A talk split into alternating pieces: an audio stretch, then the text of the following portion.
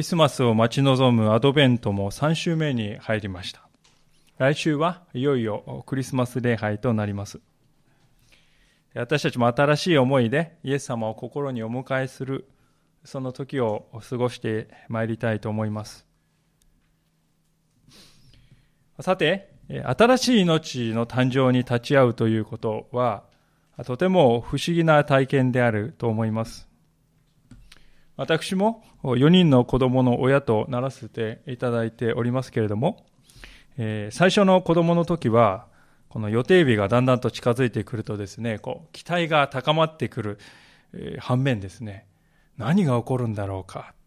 未知なるものに対する不安もですね、入り混じってきて、何かこう、ふわふわっとこう、地に足がつかない、浮いているようなですね、落ち着かない、なんともこの落ち着かない気分だったなということをね、思い出すわけであります。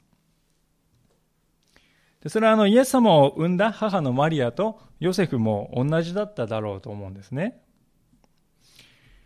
出産前夜というものはそういう独特な不安定感があります。二人はまあこの時生まれてくる赤ちゃんがイスラエルの救い主となりますよということをすでに知ってはいました。なぜかといえば天使がマリアに現れてそういう子供だよとお告げくださいましたし、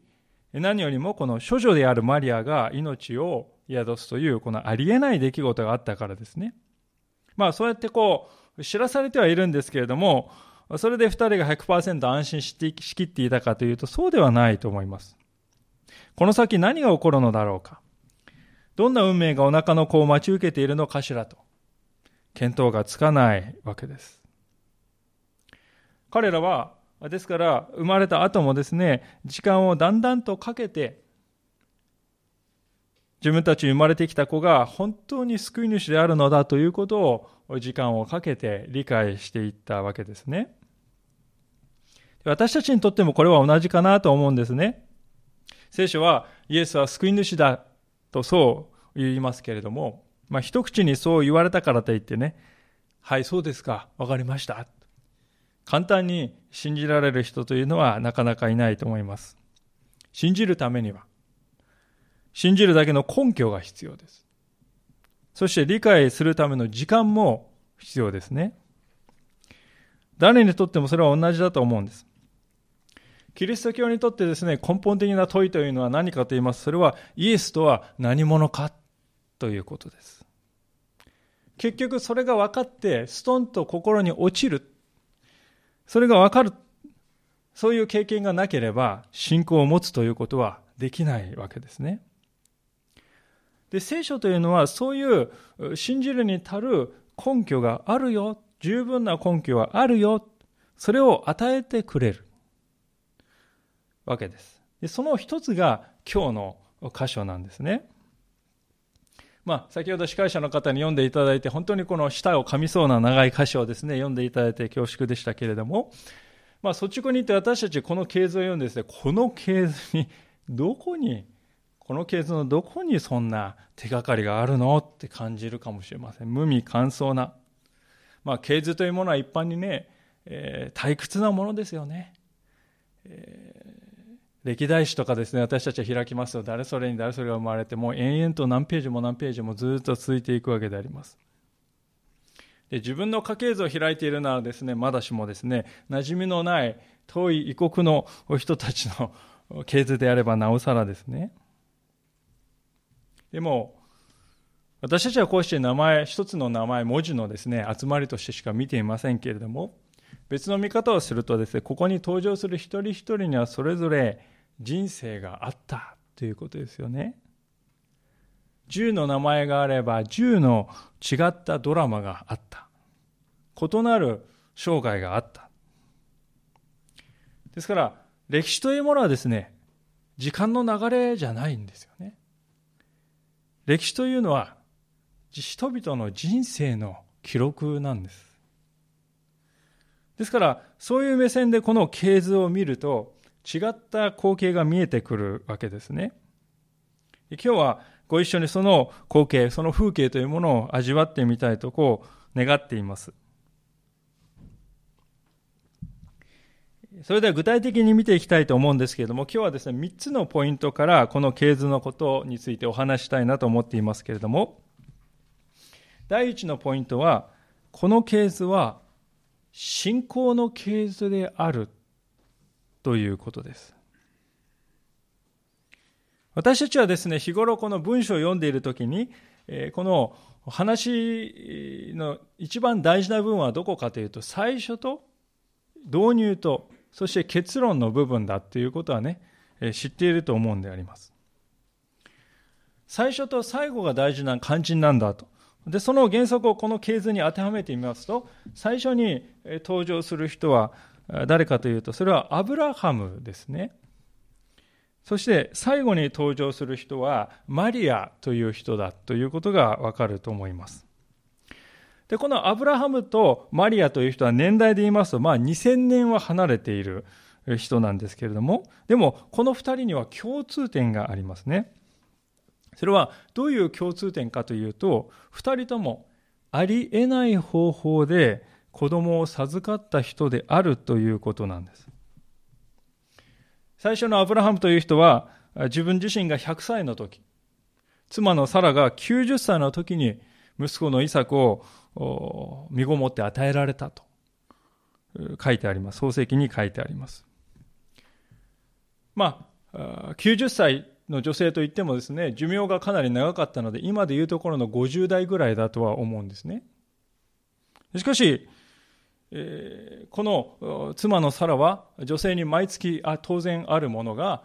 すでに止まっていたと聖書にはっきり書いてあります。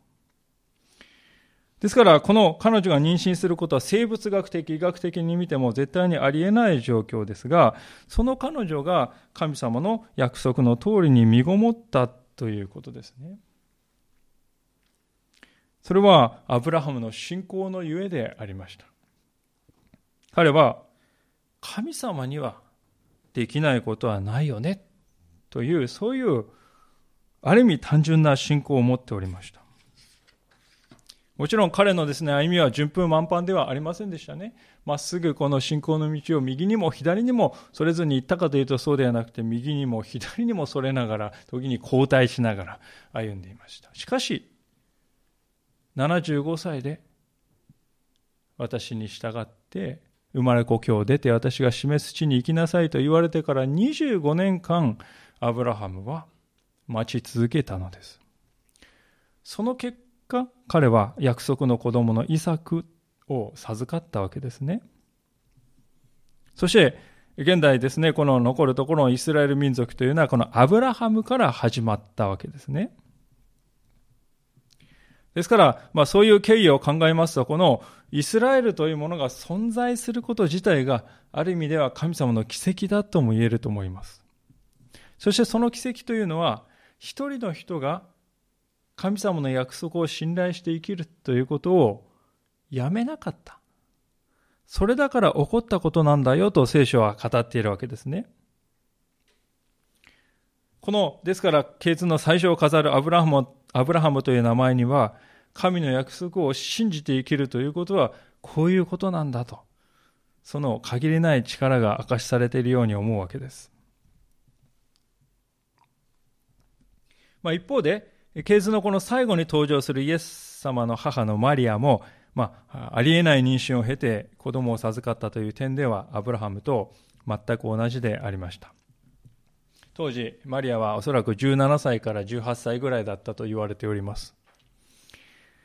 彼女はヨセフと婚約中の身でありました。この時代は今と違って婚約というのはほとんど結婚と同じだと。そういう重みがあるんだと、そういう時代でした。ところがある日彼女に天使が現れて、あなたは神の精霊の働きによって男性と交わるということなしに身ごもることになると、こう告げたわけであります。誰であっても突然そんなこと言われれば戸惑ってですね、途方に暮れることだと思うんですよね。まして17歳、18歳の少女。何よりマリアは婚約中の身であります。相手のヨセフは全く身に覚えのないことですよね。マリアとちぎりを結んだわけではない。それは分かりきっている。相手のヨセフを分かりきっているわけです。で、それなのに彼女が妊娠したとなれば、この結果はもう控えめに言ってもダメになるでしょうし、最悪の場合に、えを考えるならば、夫を裏切った女だ。まあ処刑されてしまうような危険もある。そういう時代でした。そういう未来が予測できたにもかかわらず、驚くべきことにマリアはそれを受け入れたと聖書に書いてあるわけです。なぜそんなことができたかというとですね、こう考えたわけですよね。人間的に考えたらもう不安だらけだと。それは当然だ。でもこれは誰が考えたことか？神様から出たことじゃないか。じゃあ神様が全部責任を負って私を導いてくださるはずだよな。そういうふうに考えたということですよね。彼女は神様というお方は気まぐれで、えー、ですね、えー、なんかこう尺に触ると罰を与えて、そしてまた気まぐれでいいものを与えて、また気まぐれで怒って怒鳴って、そういうお方ではない。神は良いお方なんだ。私に良きことをしてくださるお方なんだ。神様という方は慈愛に満ちたお方なんだと。神様のご人格というものを信頼したわけです。そしてそのお方に私の人生をお任せするんだと、そういう決断を下したということなんですね。自分のですね、ことを考えたら、足りないとこだらけ。どんな人生が待っていいか不安だらけ。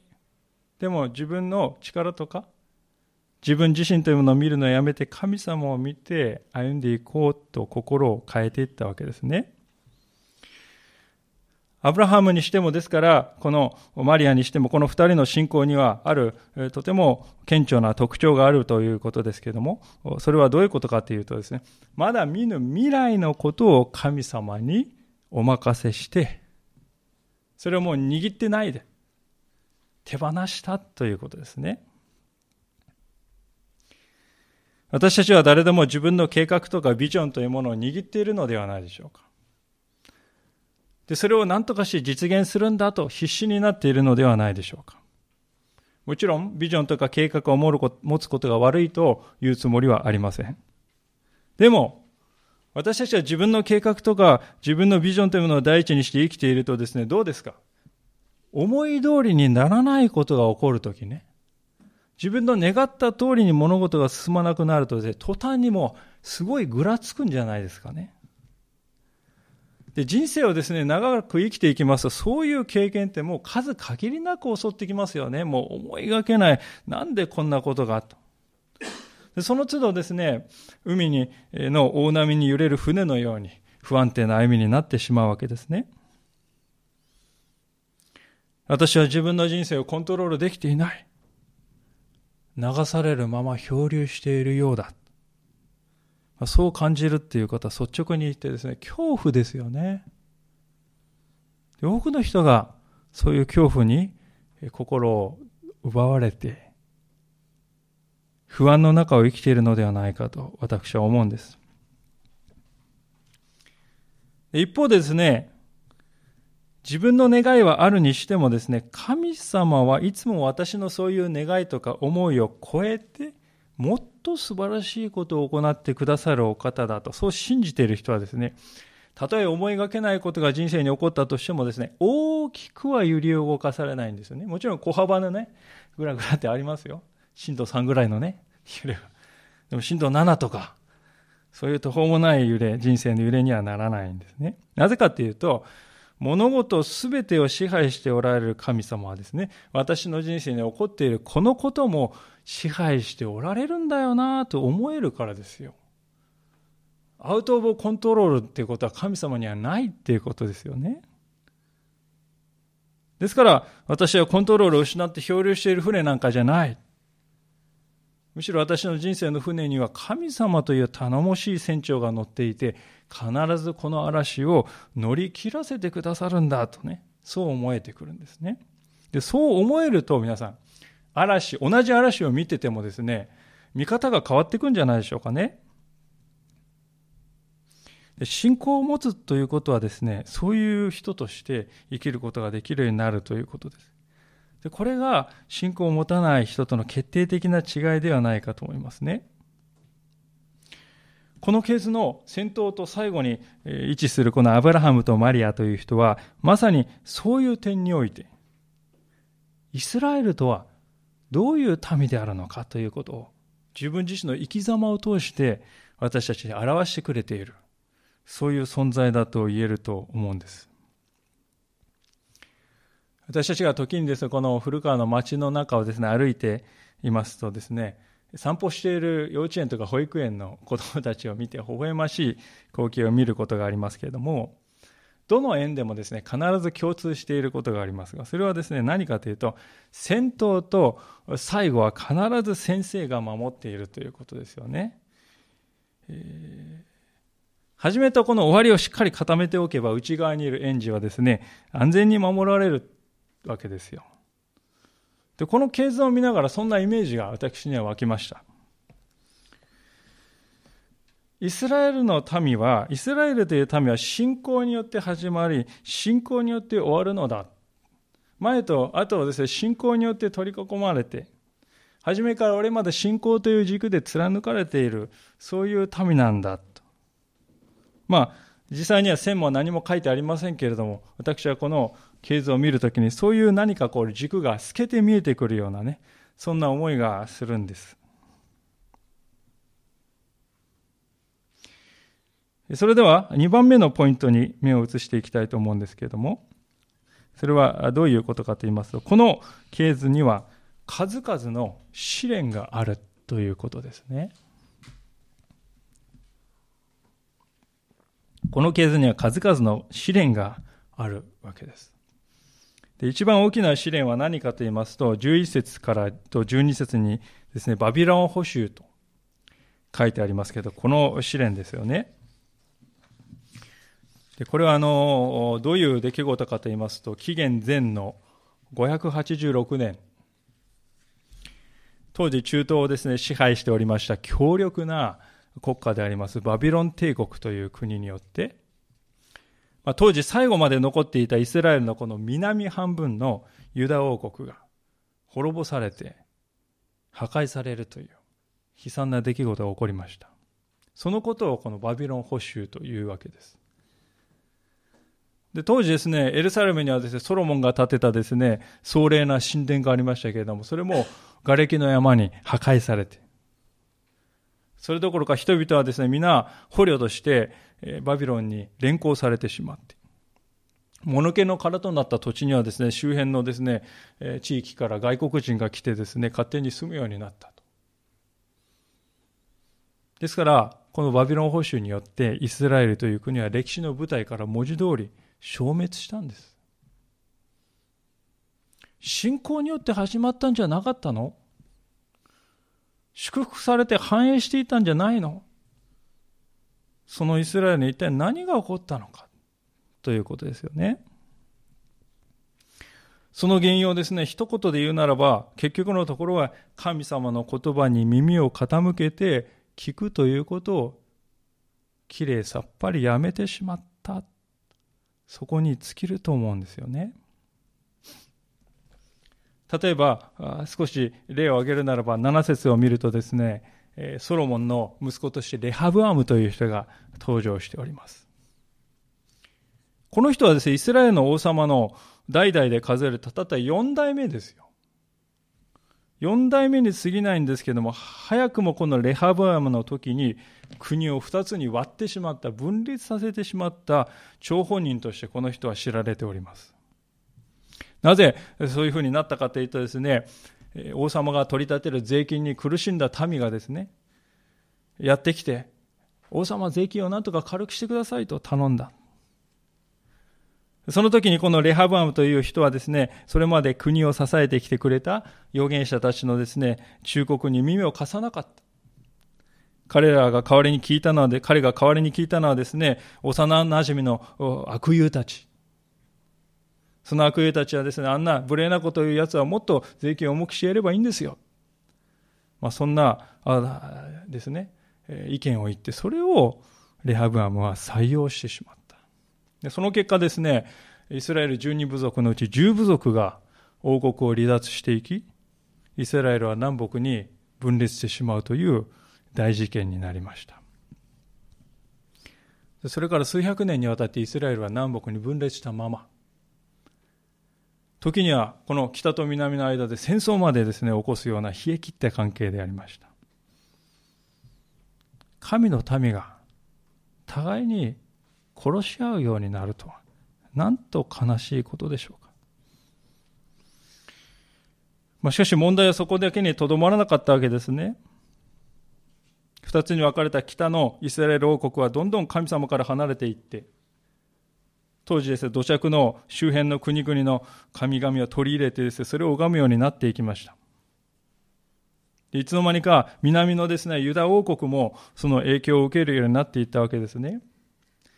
例えばこの10節を見るとですね、このマナセという王様が登場しておりますけれども、この人がどんなことをしたかというのがですね、第二列王記というところに書いてあるので、ちょっと、まあ、参考まで開けてみたいと思うんですけれども、この旧約聖書の692ページであります。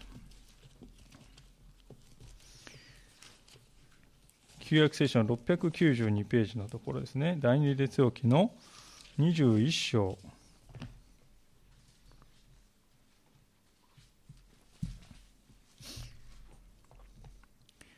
えー、旧約聖書692ページ、第二列王記21章の1節からのところを少しお読みします。マナセは12歳で王となり、エレサレムで55年間王であった。彼の母の名はヘフティバハと言った。彼は主がイスラエルの子らの前から追い払われた違法の民の意味べき、意味嫌うべき習わしを真似て、主の目に悪であることを行った。彼は父ヒゼキヤが打ち壊した高きところを築き直し、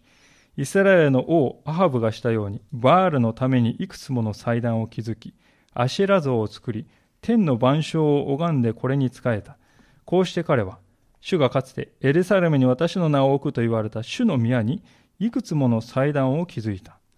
主の宮の二つの庭には庭には天の万象のために祭壇を築いた。また自分の子供に火の中をくぐらせ、牧船をし、まじないをし、霊媒や口寄せをし、主の目に悪であることを行って、いつも主の怒りを引き起こしていた。彼はまた自分が作ったアシラの彫像を宮に安置した。主はかつてこの宮について、ダビデとその子ソロモンに言われた。私はこの宮に、そして私がイスラエルの全部族の中から選んだエルサレムに、私の名を常しえに置く。もし彼らが私の命じたすべてのこと、私のしもべモーセが彼に命じたすべての立法を守り行いさえするなら、私はもう二度と彼らの先祖たちに与えた力、イスラエルの足を迷い出させない。しかし、彼らはこれに聞き従わなかった。マナセは彼らを迷わせて、主がイスラエルの子らの前で根絶やしにされた違法の民よりもさらに悪いことを行わせた。こういう状態になっていました。天地を作られた創造者なる誠の神様に礼拝を捧げるはずの神殿に偶像を置き、いくつもの神々に、この神、この神、この神といって祭壇をいくつも築き、太陽を拝む儀式を行い、占いやまじないを行い、あろうことか自分の子供を火の中へくぐらせるような儀式まで、恐ろしい異教の儀式までも行っていた。神殿でですよ、エルサレムの。王様がこういうことをしておりますから。一般の民もですね、えー、そういう生活をしていることは言うまでもないでしょう。旧約聖書にはですね、預言書と呼ばれる書物があります。イザヤ書から始まるずっと後、イザヤ書から後のところは全部預言書ですね。で、そこには何が書かれているかというと、こういう振る舞いをしていたですね、人々を何とかして誠の神様への信仰に立ち返らせようとするですね、預言者たちの必死の語りかけがですね、書いてあるんですね。それまでの行いを悔い改めて、誠の神に立ち返りなさい。預言者たちは叫びました。でも人々は耳を貸そうとしないので悩みました。時にはですね、本当に涙まで流しながらですね、神様の前に同国のですね、叫びを、祈りをしました。それでも、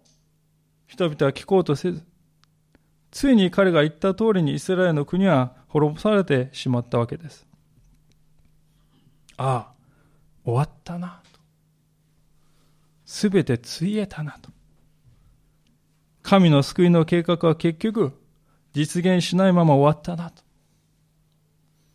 なんでこんなことになってしまったんだろうか？バビロンに連れて行かれる人々。鉄の鎖と鉄の足かせをですね、かけられ、かけられて、鞭を打たれながら歩けと言われ、バビロンに引いていかれながらイスラエルの人々はですね、そんなことを思っていただろうと思います。本当にその時は神様のご計画がついえてしまった時だった、そう思えただろうなと思うんです。時に私たちの人生の中にもそういう時があるかもしれません。神様の私に対するご計画は、あの約束の言葉はもう終わってしまったんだろうか。もうついえてしまったのだろうか。そう感じることがあるわけです。でも本当についえてしまったのでしょうか。もう見込みはないのでしょうか？実はそうではなかったということがこの系図からわかるんですね。マタイの福音書に戻りますが、一章のこの12節のところを見てみますと、こう書いてあります。バビロン捕囚の後、エコンヤがシアルテールを生み、シアルテールがゼルバベルを生み、そういうふうに書いてあります。国が滅びてしまいました。国土は失われてしまいました。しかし民は失われてはいなかった。当時、イスラエルを占領したバビロンという国はもう後から起こったペルシャという国によって滅ぼされておりました。そしてこのペルシャの王のクロスという人の時代に、シェアルテールのこのゼルバベルという人を、このクロスはユダヤの総督に任命して、お前たちは国に帰って、国を再び作ってよいと。ありえない決定を下したわけですね。これは歴史の事実です。ですから世界史の中でも一度滅びて滅亡した国が再び起こるというですね、もうそういうことは基本ありえないわけですけれども、そういうことが起こったわけですよね。で、それを可能にしたのは何かというと途切れずにいた神の民の存在であります。一度は神様から徹底的に離れてしまった。そういう彼らでしたけれども、国を失うという痛みを通して自分の何が間違っていたのかということに気づかされた。そしてそれ以降、イスラエルの民はもう二度と誠の神を捨てようとはしなくなったんですよね。むしろ熱心に神様を求める民に変えられていったのであります。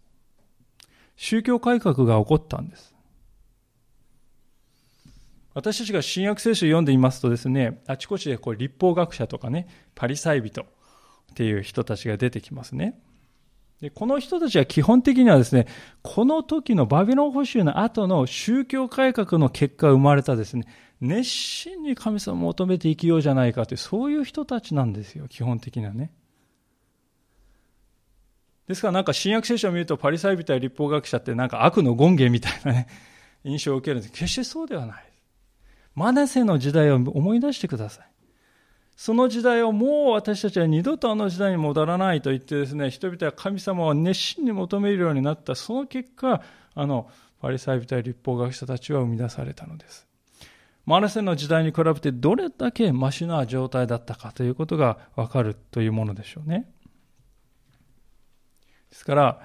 救い主を世に送るんだというこの神様のご計画というのは何度も何度も試みられました。すべて人間の自己中心や不信仰が原因でありました。しかしその神様の計画はどれだけ傷ついたように見えても不思議と揺らぐことがない。太い糸がもうブツッと切れてしまったかに見えたんですよ、バビロン保守の時に。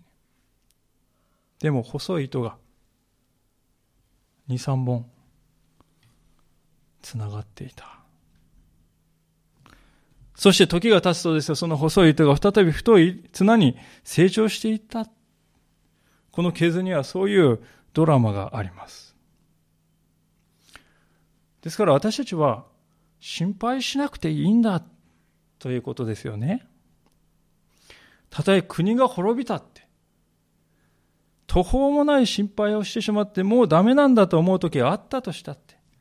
それでも私たちを救うんだというその神様の熱心はですね、決して耐えることがない。神の力は人間の愚かさによって妨げられることは決してないんだ。神様は人間の歩み、親子関係のもつれとかトラブルとか、あるいはその子供の問題とか、すべてその手に収めておられるんです。一見すると無味乾燥なこの名前の羅列にしか見えないこの系図も、系図はそういうメッセージを私たちに向けて放っているんだということですね。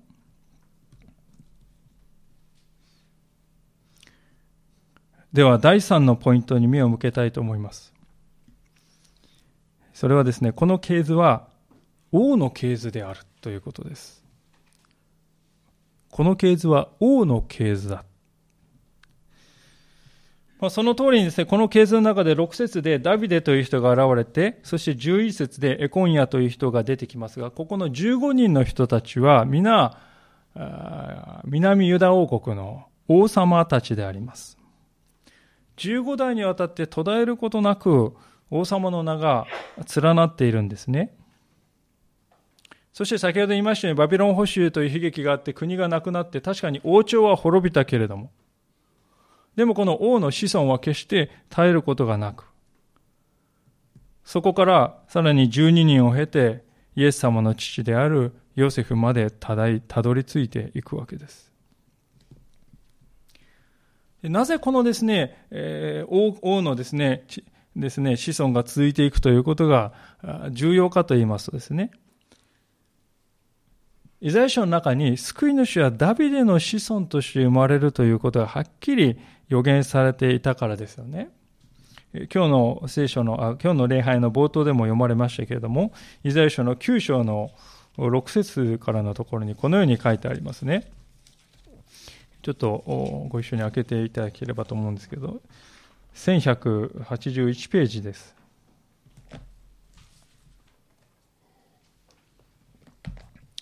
イザヤ書の9章の6節のところです。旧約聖書の1181ページですね。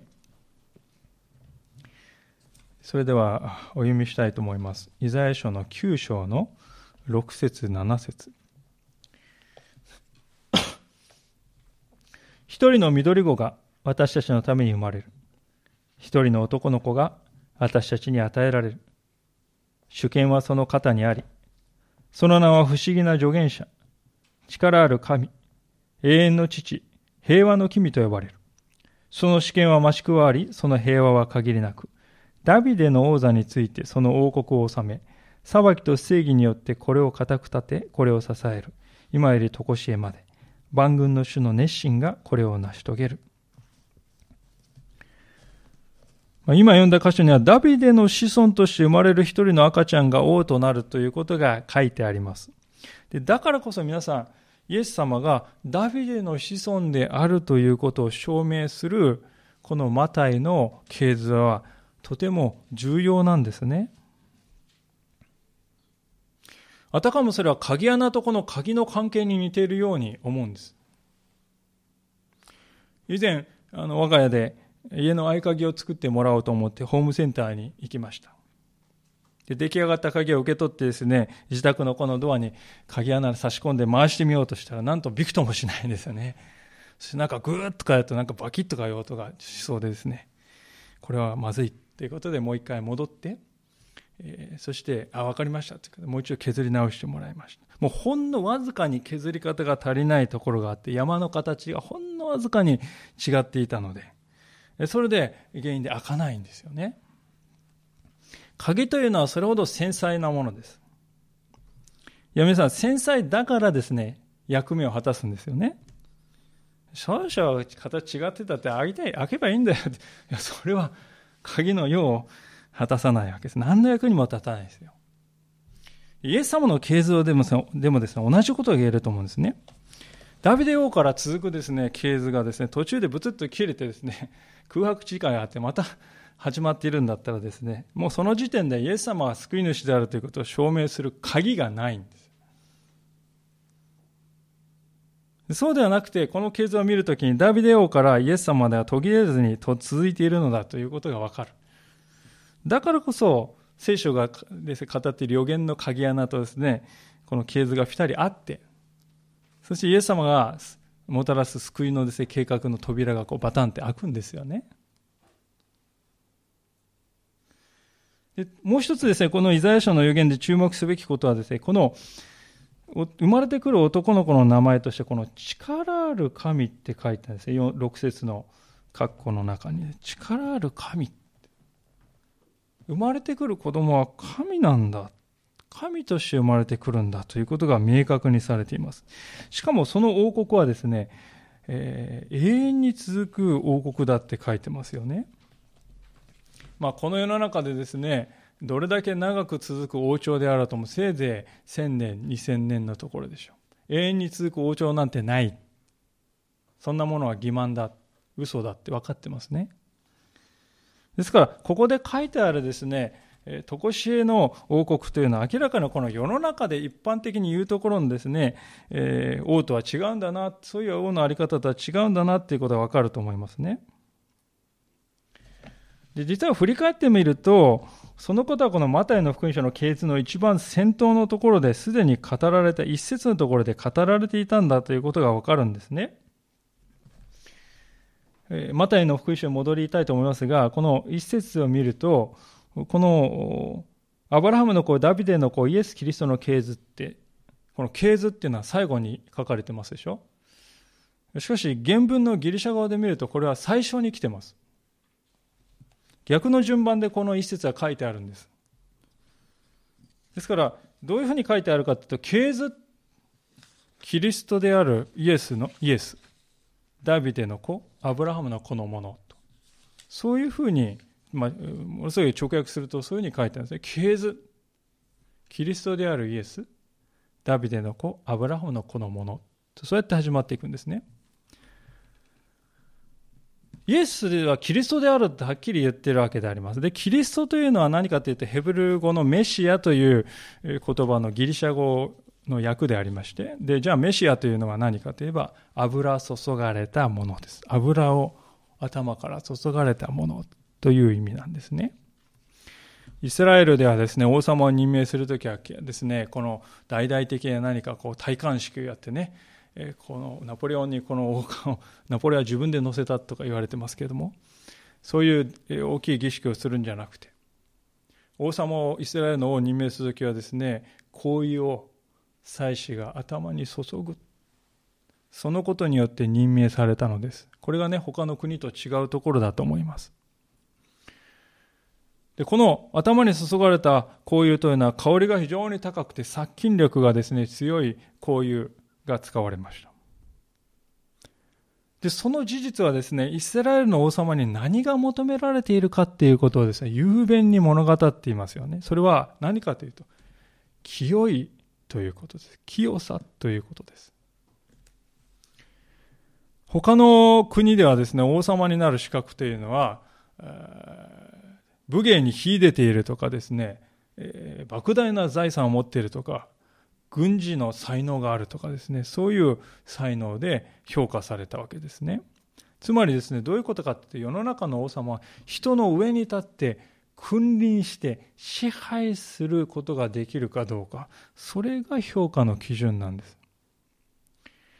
しかし、イスラエルのはそうではないということですね。何よりもまず彼は神の前に正しい歩みをしているかどうかということを第一に求められたんですね。ですからその点においてはですね、王だろうが一般の人だろうが何にも変わらないんですよ。平等なんです。王様だからちょっとぐらいですね、あの、やりたいほどやってもいいんだって、これ世の中ってそうですよね。権力者っていうのはもうある程度不正も犯してもいいんだと。そうではない。王も民も神の前で同じだ。王も神のしもべの一人に過ぎない。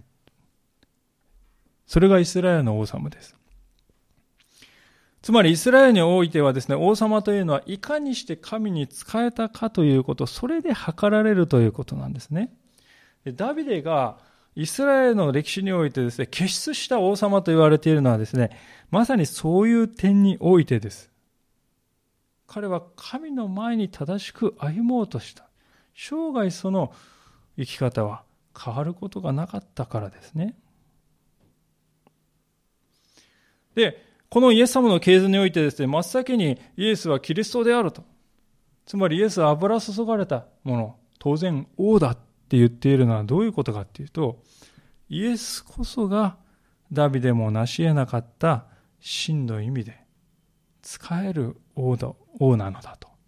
そう語ろうとしているということですね。イエス様は本当に使える王ではなかったでしょう。その姿が完全に現れているのはですね、えー、あの十字架に向かう最後の一週間においてだと思います。その最後の一週間の始まる日曜日にエルサレムにですね入ってくるときにイエス様が乗っていたのは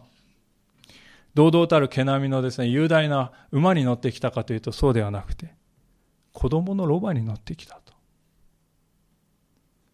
ロバというのはですね、鈍重な、愚鈍な存在だと思われてますよね。ですから、ドンキーっていうですね、いう言葉は、まあ、英語ではちょっとこう、蔑む言葉のように使われる時もあります。ですから、ロバは戦いにはですね、用いられないんですよ。もっぱらですね、後方でですね、荷物を運ぶ馬として用いる、あの、馬じゃなくて、荷物を運ぶ存在として使われる。で、それ自体イエス様のね、使える姿を象徴しているんじゃないでしょうか。そしてその、始まっ、そうして始まったこの一週間の金曜日の朝に、十字架にかけられたイエス様の頭の上にどんな札が書かれていたかというと、ユダヤ人の王と書いてあったわけですよね。じゃあ王様らしいですね、え、金ピカの鎧を着て、マントも着て、えー、いたかというとそうではなくてイエス様はその時、裸に近い姿でありました。その時イエス様の頭の上に乗っかっていたのは、金の王冠ではなく、鋭い針を持つ茨で編んだ王冠でありました。そのですね、この十字架のイエス様を見るときですね、えー頭の上にはイエスは王であるって書いてあるんですけどもね、目で見える姿はですね、イエスは犯罪者として裁かれ殺されたと。もう全然相入れないメッセージですよ。矛盾しているメッセージがですね、十字架の上では同居してるんですよね。で、聖書はしかし、この十字架こそがイエスの王座であったと語っているわけです。なぜかというと十字架を見るときに私たちは人々に仕える王としてのイエス様の姿をね、完璧な姿で私たちは見るからですよ。王でありながら人々のために命を投げ出すという、その使える王がイエス様なんだと。ですから、イエス、このイエスこそ真の意味でイスラエルの油注がれたものを王であるのだと、この系図は初めに語るんであります。いかがでしょうか？これまで私たちは今日、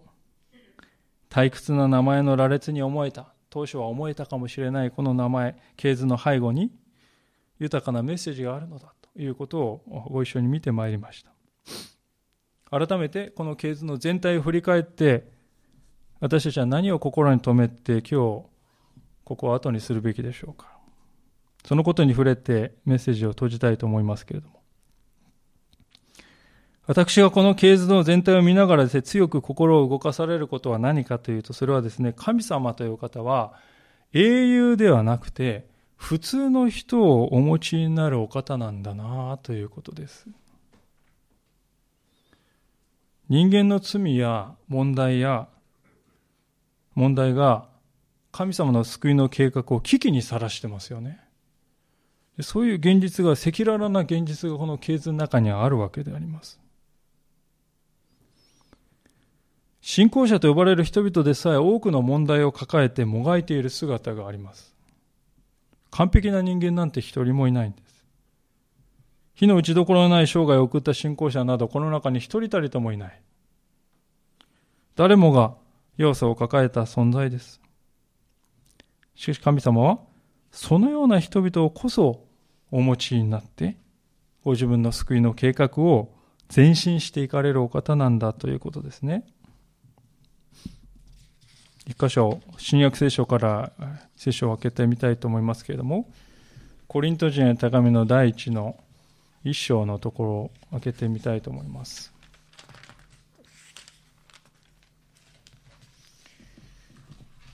えー、今度は新約聖書の327ページです。2017、新科学2017で、えー、300、新約の327ページをお開きください。第一コリントの一章の26節からのところです。お読みします。第一コリント一章の26節兄弟たち、自分たちの飯のことを考えてみなさい。人間的に見れば知者は多くはなく、力ある者も多くはなく、身分の高い者も多くはありません。しかし神は、知恵ある者を恥じらせるために、この世の愚かな者を選び、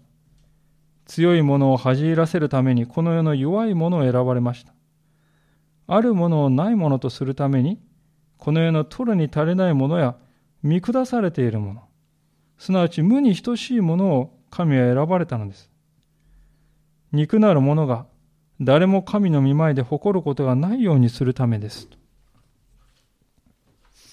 そう書いてあるわけです。ですから私たちは英雄になろうとする必要はない。私たちに必要なことは実にシンプルです。それは神様を信頼するということです。とは言っても、どんな人であっても試められる時がありますね。あのバビロン保守がそうだったように、私たちが生きていくときに神様の私に対するご計画がもう潰れてしまったのかと感じる時があります。しかし、たとえ森が切り倒されてですね、見渡す限り荒れ果ててしまったなんてことを、そういうふうに思える森があったとしても、切り株は残っているということです。神様はその切り株から新しい芽を出させて、再びご自分の愛する民を再生させてくださるお方だと。神様はくすぶっているですね、灯火を消すことのないお方であると聖書に書いてあります。神様は炎をもう一度燃え立たせてくださる日がやってくるのだと。神は回復の神なんだ。この経図を見るときに私は、前に進もうとですね、する船に大波が次々とこう、入れ替わり立ち替わりやってきている、押し寄せている姿をですね、イメージしてしまいますね。もう先に行かせない、行かせないぞとで死に物狂いでですね、人間の罪が大波となってこの押し寄せてく、えー、るんですよ。押し返そうとするんです。しかしそれを上回る推進力を神様は与えてくださっている。それは何かといえば、それは信仰だということですね。この経図を見るときに、こんなですね、人間の弱さの中でですね、物事を前に進ませる推進力は何なんだろうか。それは、信仰なんだと。はっきり言える現実も、があるわけですね。これまで触れては来なかったわけですけれども、この系図の中にはですね、最後のこのイエス様の母親のマリアの他に、4人女性が登場しております。誰それによって誰々が生まれて、誰それによってって書いてあるそのところですけれども、まあ、ラハブとタマルとルツと、そしてウリアの妻のこの4人ですね。まあ、タマルという人はですね、えー、義理の父親のユダが義務を果たさないのを見て、危険を冒して子孫を得ようとしたわけです。それはタマルが神様の正義というものが果たされるということを何よりも願う。そして生きた結果だということですね。でその彼女の行動の結果、子孫としてダビデが生まれてくることになるのです。一方でラハブとルツというこの二人の女性は二人とも外国人でした。ラハブはですね、カナン人で、ルツはモアブ人である。イスラエルの国から除外されている人々、そう思われていた二人でしたけれども、しかし彼らは自分の国でですね、えー、拝んでいるところの虚しい偶像に心を向けるよりも、私は創造者なる誠の神を求めていきたい。そしてイスラエルにと共に生きるという道を選んだわけですね。まさに彼らは信仰によって、彼女たちは信仰によって歩むべき道を変えていったということです。まあ、最後のウリアの妻と呼ばれて、本当はバテシュバという名前あるんですが、あえてウリアの妻と彼女だけは夫の名前で呼ばれているには訳があるわけですが、それはこのウリアという人も外人のヒッタイト人だったわけですよね。で、このウリアという人はダビデ王への忠誠の上に自分を犠牲にするような忠義の人でありました。イスラエルの神が任命した王であるダビデに私は使える。ここに登場する人たちに共通していることはそれは神様に対する信仰です。この人たちは皆英雄ではありませんでした。私たちと同じ小さな普通の人でした。偉大な王として書かれているダビデですら、最初は羊飼いの少年に過ぎませんでした。しかし、神様の救いのご計画はそういう普通の人を用いて実現していったのです。まさに一本の糸が伸びていって、ついには一人のキリストへと至っていくようであります。クリスマスまであと1週間となりました。この週、私たちはいよいよ深く主に信頼して歩んでいきたいと思います。一つ私たちが忘れないようにしなければならないことがあります。それは、私たちにもし力があるとすれば、それは信仰にあって与えられる神様の力であって、これは私の力なんだ。そのようには思わないということです。私たちが与えられている力は、クリスマスのあの日に私たちのうちにお生まれくださった救い主、この方の力なんだということを決して忘れないようにしたいと思います。お祈りしたいと思います。